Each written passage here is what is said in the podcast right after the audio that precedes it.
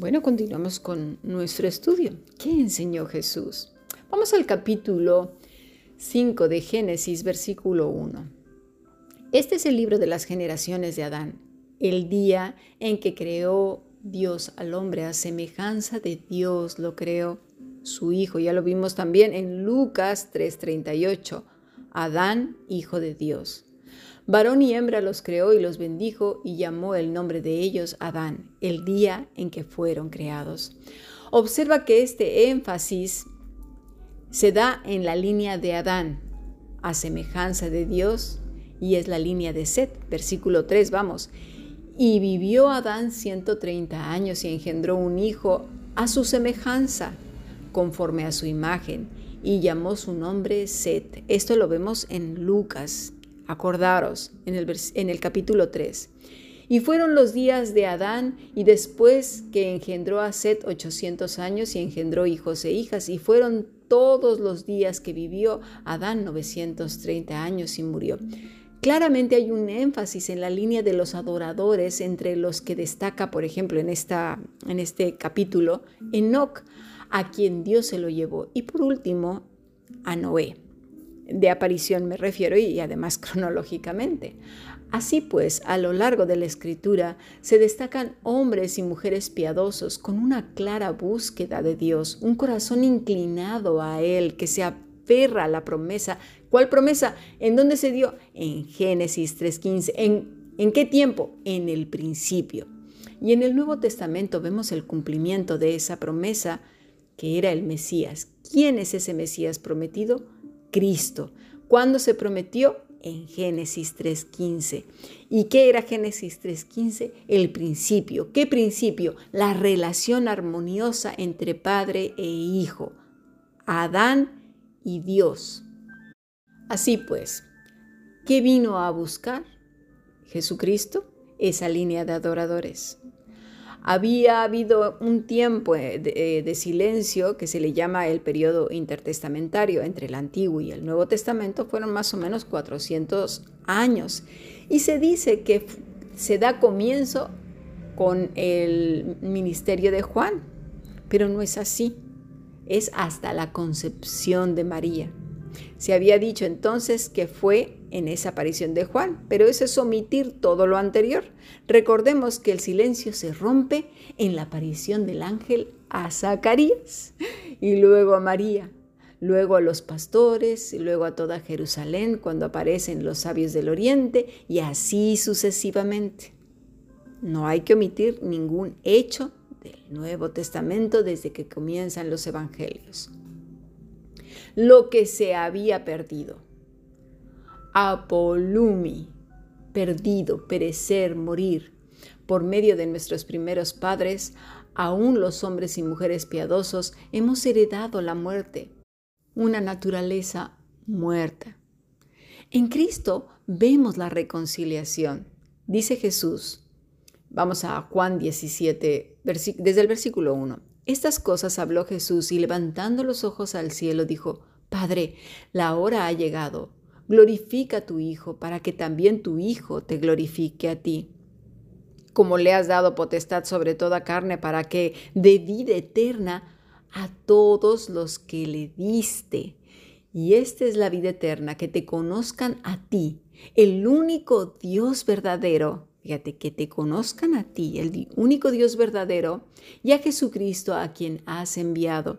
Yo te he glorificado en la tierra, he acabado la obra que me diste que hiciese, la reconciliación.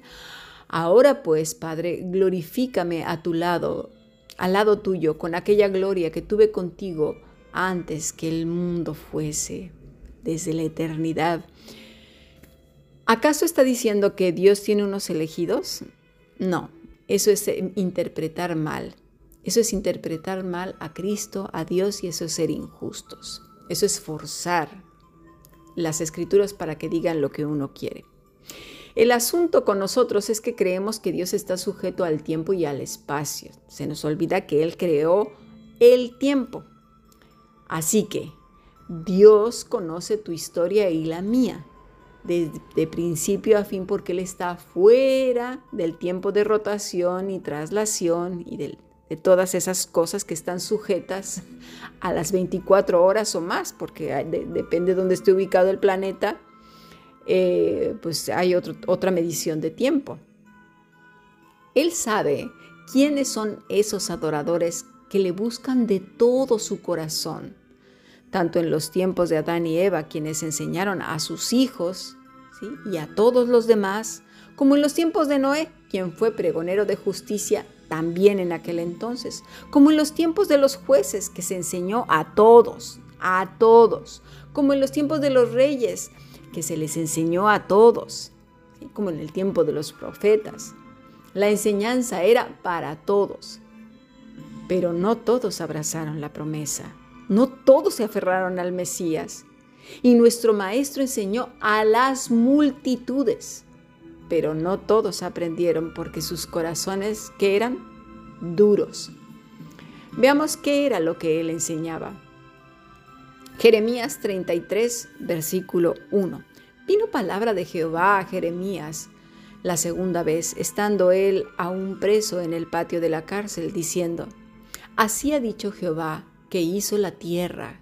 Fíjate, comienza desde el principio Jehová quien la formó para afirmarla. Jehová es su nombre.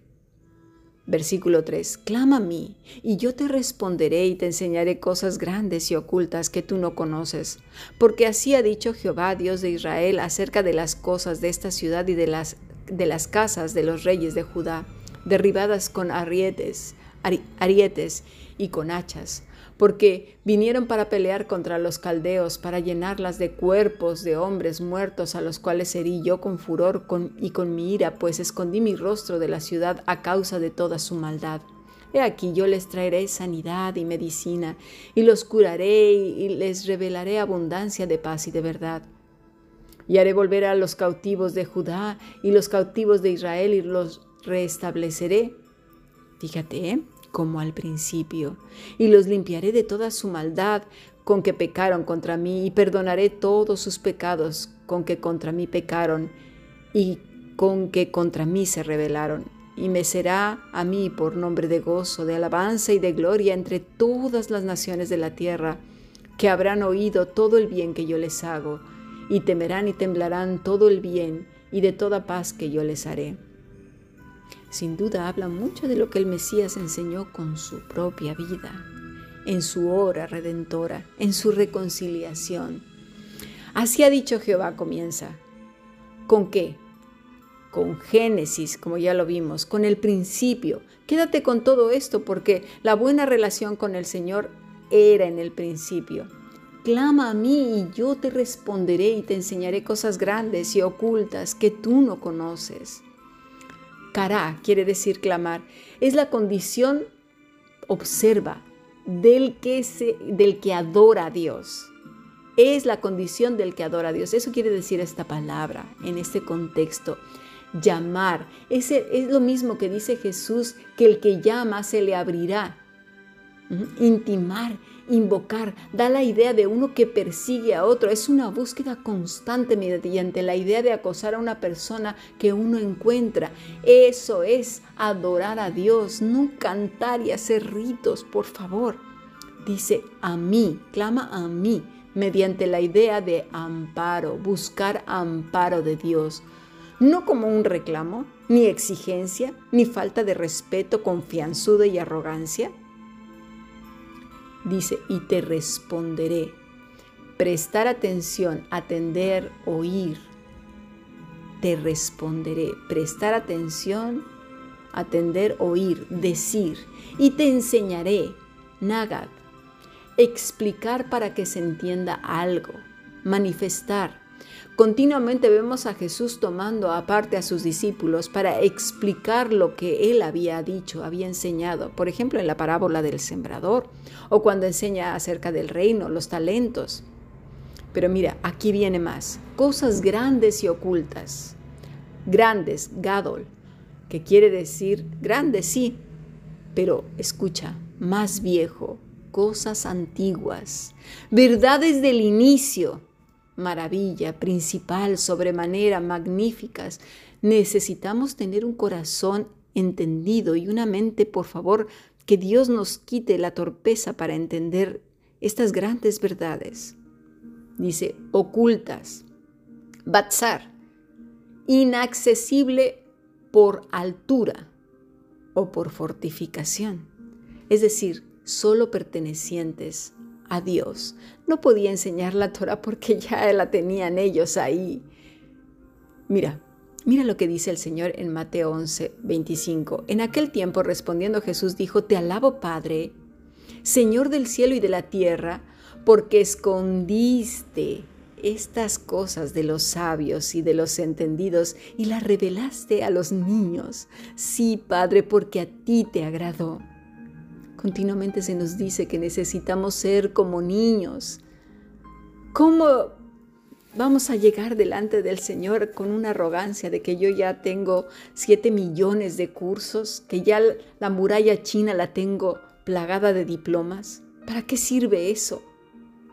a los niños, neipos, neipios, bebés, niños, personas simples, pero va más allá, inocentes, que no hablan, es decir, que aprenden quieta y reposadamente en silencio, como también Pablo menciona muchas veces a las mujeres, ¿no?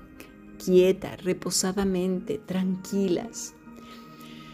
Me suena tanto, ¿sí? A veces que le está hablando el Señor y reprendiendo a los fanfarrones que no paran de presumir lo que saben y todo lo que han logrado y esa hiperespiritualidad fantasiosa que Dios les habla, que los despierta, que los sacude, que los tira, que, que les da calambrazos. Sí, ya verán los calambrazos que van a tener cuando estén en el infierno. Vamos a leer Lucas 10:21. En aquella misma hora Jesús se regocijó en el Espíritu y dijo, yo te alabo, oh Padre, Señor del cielo y de la tierra, porque escondiste estas cosas de los sabios y entendidos y las has revelado a los niños. Sí, Padre, porque te agradó. Todas las cosas me fueron entregadas por mi Padre, y nadie conoce quién es el Hijo sino el Padre, ni quién es el Padre sino el Hijo, y aquel a quien el Hijo quiera revelar. Esto es lo que vino a enseñar nuestro Salvador, a restaurar una relación que se había perdido por causa del pecado de nuestros primeros padres, de alta traición. Vino a reconciliarnos pues con el Padre por medio del arrepentimiento, ¿sí? llevarnos al arrepentimiento. Pero ¿cómo nos iba a llevar al, arrepentimiento? Pues enseñándonos lo que pasó, lo que sucedió, lo que estamos viendo ahora, comprendiendo todas las cosas, aferrándonos a quién, a Cristo, la promesa que se dio. ¿Cuándo? En Génesis 3.15. ¿En dónde? En el principio. ¿Por qué? Porque en ese entonces la relación era armoniosa, preciosa con el Padre. Y por medio de Cristo volvemos a tenerla, por medio de su sacrificio, de su vida, de su resurrección, y de la promesa de que un día volverá y nos llevará con Él a tener una relación maravillosa con Él. Jeremías 33, versículo 6. He aquí que yo les traeré sanidad y medicina y los curaré y les revelaré abundancia de paz y de verdad. A eso se refiere. Y haré volver a los cautivos de Judá y los cautivos de Israel y los restableceré como al principio. ¿Al principio de qué? ¿De las tribus de Israel? No. ¿Al principio de qué? ¿De Noé? No. La palabra es Rosh. Mira, al comienzo, principio. Es la misma que aparece en Génesis 1.1, Reshit, en el principio. Lo mismo con que inician los evangelios, desde el principio de, las generaciones hasta llegar a Adán, como en Lucas 3:38. Lo mismo que el principio de Juan en Arge, es decir, el principio.